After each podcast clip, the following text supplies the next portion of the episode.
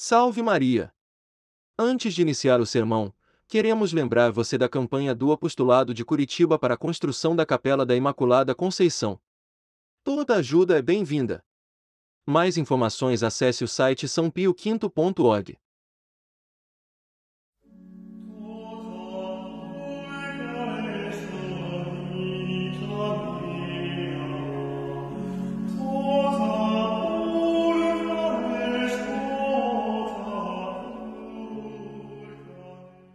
Ave Maria, cheia de graça, o Senhor é convosco. Bendita sois vós entre as mulheres, e bendito é o fruto do vosso ventre, Jesus.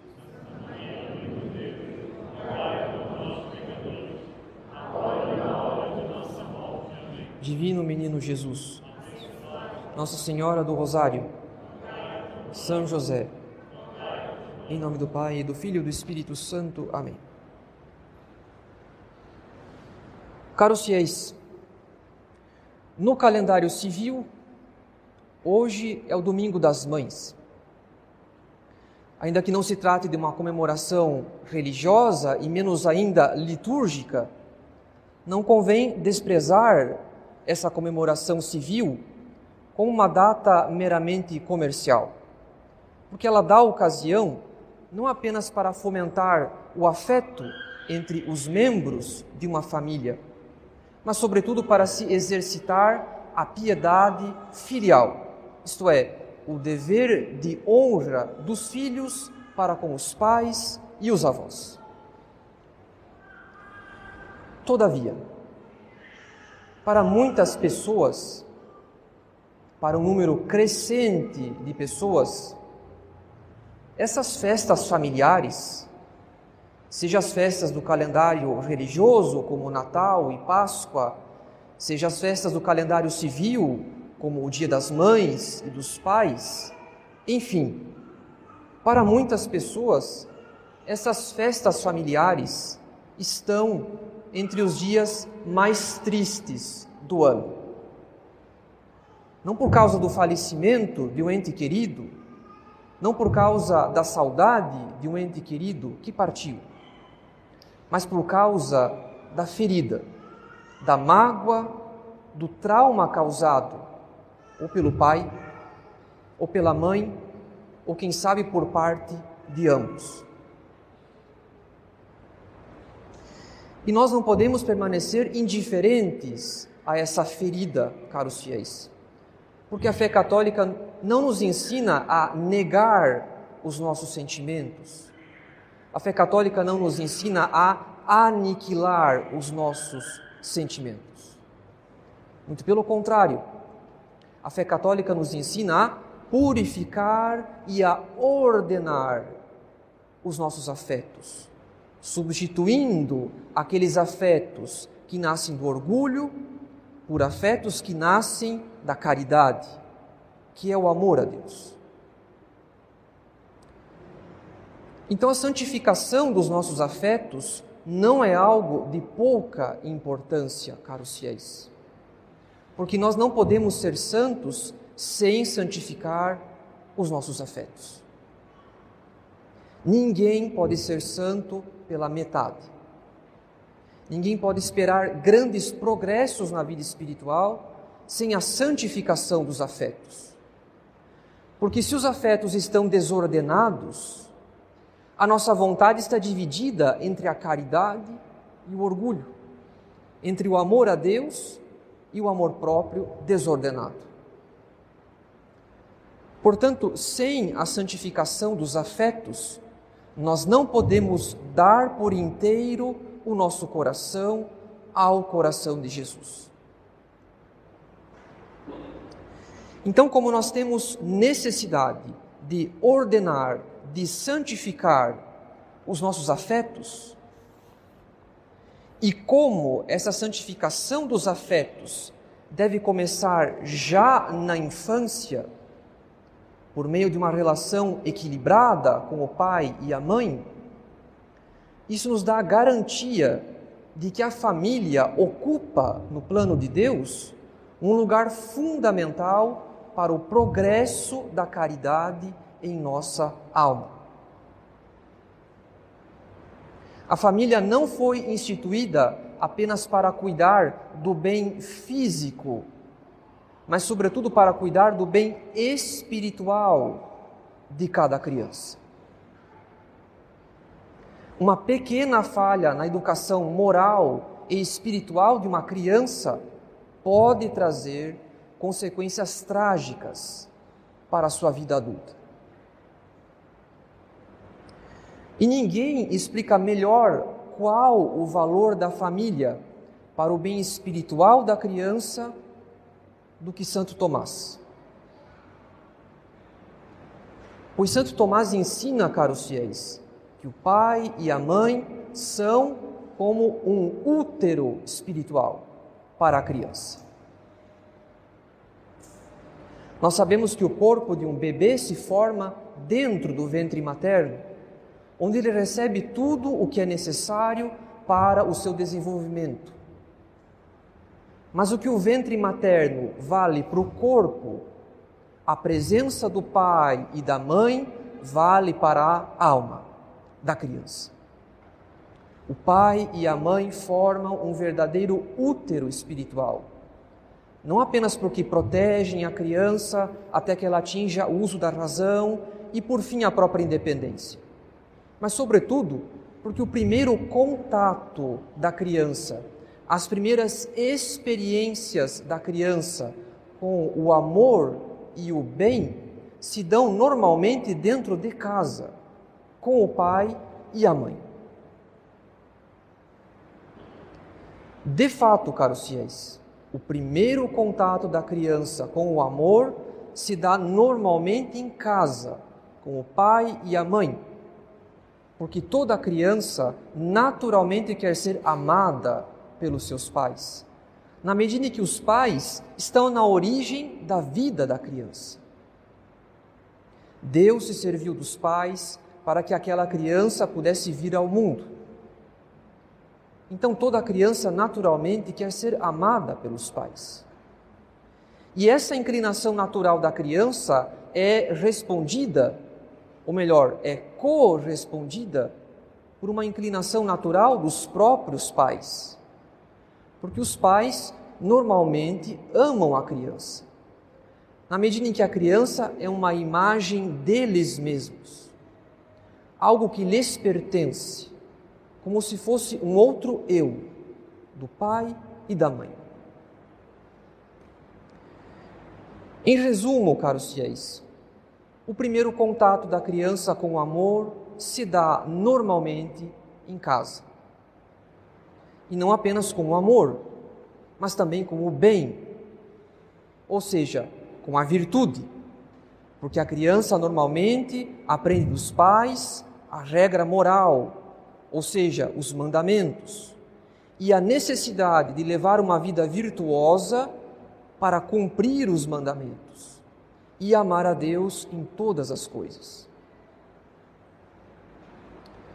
Isso tudo quer dizer, caros fiéis, que dificilmente uma criança será disciplinada e virtuosa se no seu lar essa criança não tiver recebido e vivido uma experiência constante de amor. Porque ao contato da criança com o amor, ou seja, a experiência de amar e ser amada pelo pai e pela mãe, enfim, é o contato da criança com o amor que faz com que ela se sinta motivada a procurar a própria perfeição moral e espiritual. Mas para que isso fique bastante claro, nós precisamos entender melhor a diferença que há entre o amor materno e o amor paterno. O amor materno, caros fiéis, é uma imagem da própria misericórdia de Deus. A mãe representa a misericórdia de Deus porque o amor de mãe tem algo de incondicional. A mãe sempre ama. A mãe ama mesmo que o filho tenha se perdido, mesmo que ele tenha caído nos piores pecados. O instinto materno costuma ser maior do que o demérito do que a indignidade do filho. Então, o amor de mãe é, por natureza, gratuito e ilimitado. E toda criança precisa do amor materno, desde os primeiros dias de vida e ao longo de toda a infância. Pois é justamente esse amor que lhe proporciona segurança, consolo e proteção.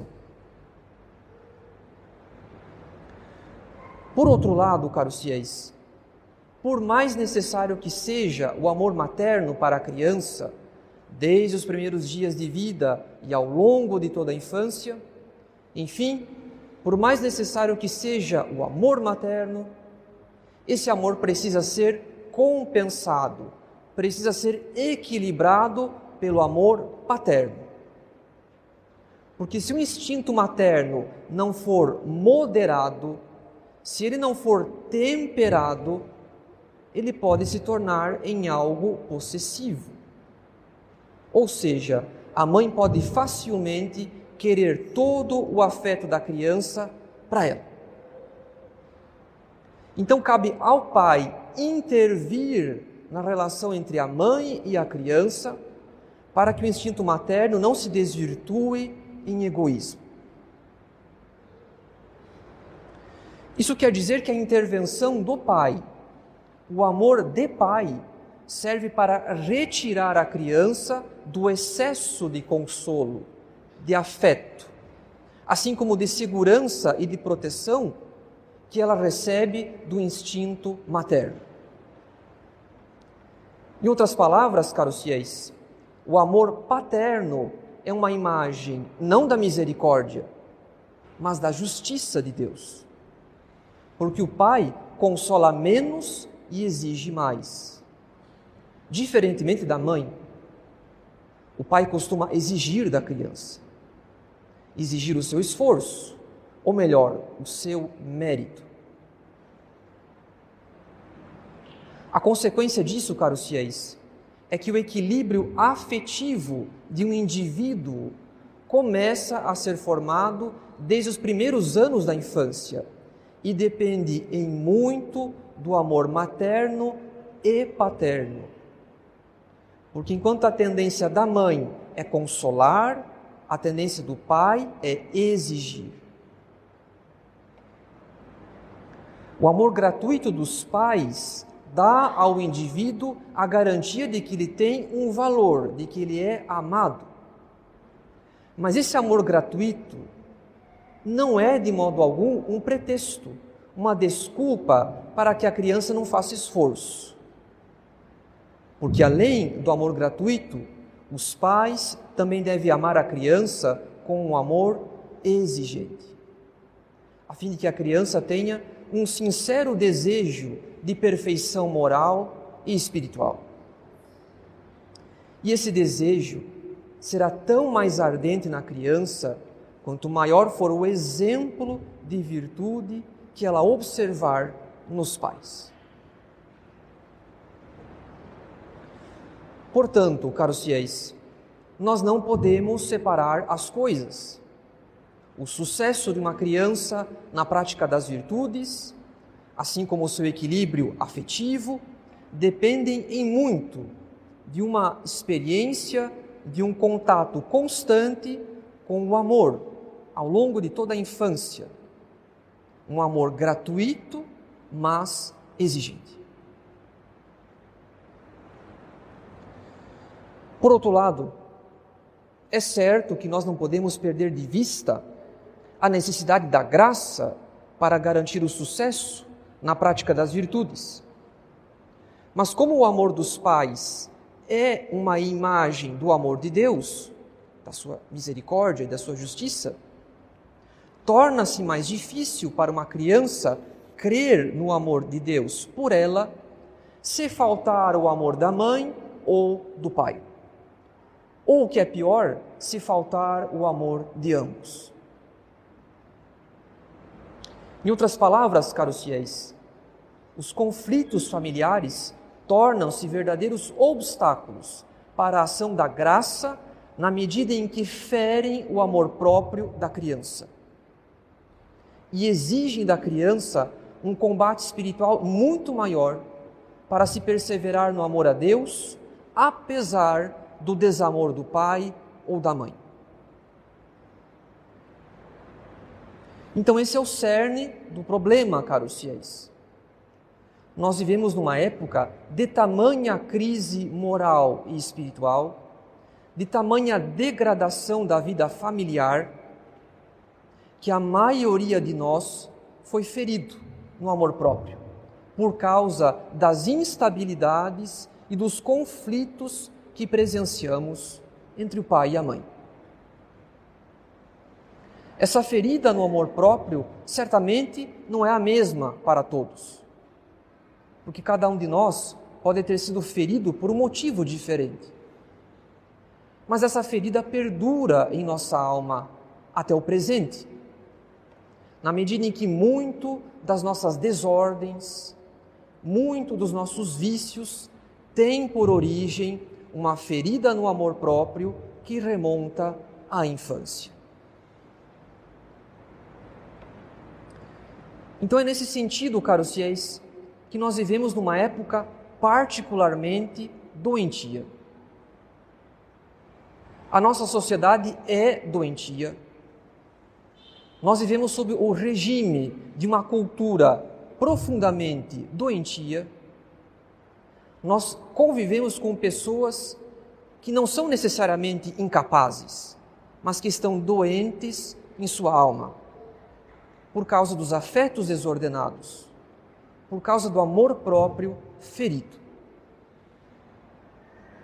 Que se pense, por exemplo, na quantidade crescente de pessoas que sofrem com a insegurança afetiva, com a imaturidade que persevera mesmo depois da idade adulta, com a hipersensibilidade diante das menores contrariedades e sofrimentos. Que se pense no avanço silencioso da ansiedade e da depressão, mesmo em crianças e adolescentes. Ou então que se pense na sede insaciável de gratificação, de recompensa imediata, sem objetivo e sem mérito. Essa falta de domínio sobre os próprios impulsos e sobre os próprios caprichos ou seja, uma falta de temperança, e que explica tão bem por que a juventude está afundada num mar de impureza. Que se pense ainda na difusão generalizada da mentira como hábito social. E além da mentira, a vaidade, a difamação, a calúnia e todos aqueles pecados que são sinais de um verdadeiro medo do sucesso e da prosperidade alheia. E nós poderíamos continuar ainda por muito tempo discorrendo sobre os vícios que, em maior ou menor grau, têm relação com a falta do amor materno ou paterno. De todo modo, caros fiéis, nós sabemos que quando a providência não nos preserva de certas quedas, quando ela não nos impede de cair em certos pecados, é porque quer se servir das nossas enfermidades, das nossas desordens, a fim de manifestar ainda mais o seu amor misericordioso para conosco. Ou seja, o seu poder de tudo perdoar e transformar miséria em misericórdia. E assim se deu especialmente na vida daqueles santos que antes da conversão foram grandes pecadores públicos. Nunca devemos perder de vista aquele princípio que aprendemos de Santo Agostinho. Deus sempre permite o mal em vista de um bem maior. O que significa que nós, que vivemos numa época particularmente doentia, necessitamos de uma esperança firme, inabalável, de que a paixão de nosso Senhor tem poder para santificar mesmo os que são miseráveis como nós. Por outro lado, caros fiéis, todas essas considerações sobre o amor materno e paterno e o quanto a degradação da vida familiar tornou a nossa sociedade particularmente doentia, todas essas considerações lançam uma luz profunda sobre o nosso apostolado. Isso porque a maioria de nós, em maior ou menor grau, sofreu e quem sabe ainda sofre com alguma instabilidade ou algum conflito familiar. É uma chaga generalizada na sociedade. E isso feriu o nosso amor próprio de alguma maneira. Portanto, nós frequentamos esse apostolado ainda marcado, marcados pelas desordens dos nossos afetos, ainda marcados pelos nossos vícios, o que exige de cada um de nós uma paciência e uma compaixão contínua uns para com os outros. Talvez, caros fiéis, talvez no fundo daquele comportamento desagradável de alguém que me feriu, que me fez mal, e que me fez pensar até mesmo no afastamento, na fuga do apostolado. Talvez no fundo daquele comportamento desagradável haja uma desordem que necessita de tempo para ser curada. Ou seja, que necessita da minha paciência e da minha compaixão. E ainda que o nosso apostolado disponha de meios tão excelentes de santificação, especialmente o rito romano tradicional, não nos esqueçamos, nós não somos anjos, nós somos homens, feridos pelo pecado original e que precisam de tempo para tirar fruto adequado dos meios de santificação. E Deus conhece a nossa extrema miséria, porque Ele nos deu até hoje muito tempo para a nossa conversão e agiu para conosco com muita compaixão. Mas nós, caros fiéis, infelizmente, nós não reconhecemos com gratidão todo o tempo que Deus nos deu até hoje. E agimos com muita impaciência para com o próximo, julgando sem compaixão os seus atos, atribuindo muita malícia aos seus atos e algumas vezes lançando a culpa ao próprio apostolado.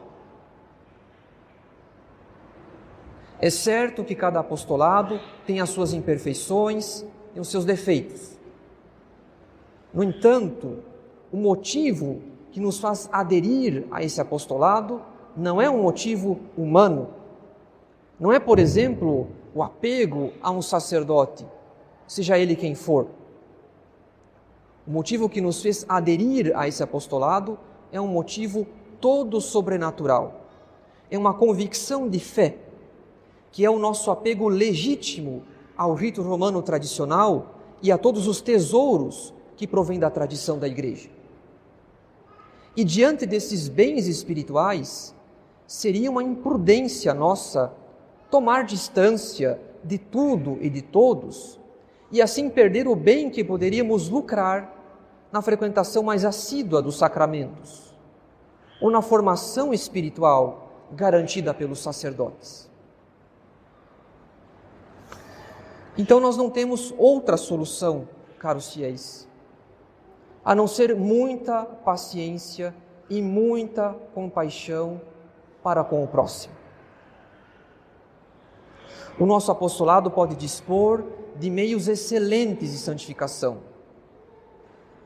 No entanto, nós somos filhos da nossa época. Nós temos ainda muitas desordens, muitos vícios para curar com esses meios excelentes de santificação. Deus nos dá o tempo de que necessitamos, mas Ele exige da nossa parte a paciência e a compaixão para com o próximo, que necessita da graça tanto quanto nós. E por que tanta paciência e tanta compaixão. Porque nós temos um dever para com o corpo místico de Cristo. Afinal, caros fiéis, se a providência ainda permite que o nosso apostolado permaneça firme em meio às tempestades, é porque nosso Senhor ainda conta conosco. Nosso Senhor ainda quer extrair santidade do nosso apostolado. É o único sentido para que esse apostolado permaneça firme, porque Deus ainda quer extrair santidade das nossas fileiras. Então, se o próprio Deus nos garante que é possível extrair santos, extrair santidade de um ambiente tão cheio de defeitos como o nosso, não sejamos nós do número daqueles que duvidam. Em nome do Pai, e do Filho e do Espírito Santo. Amém.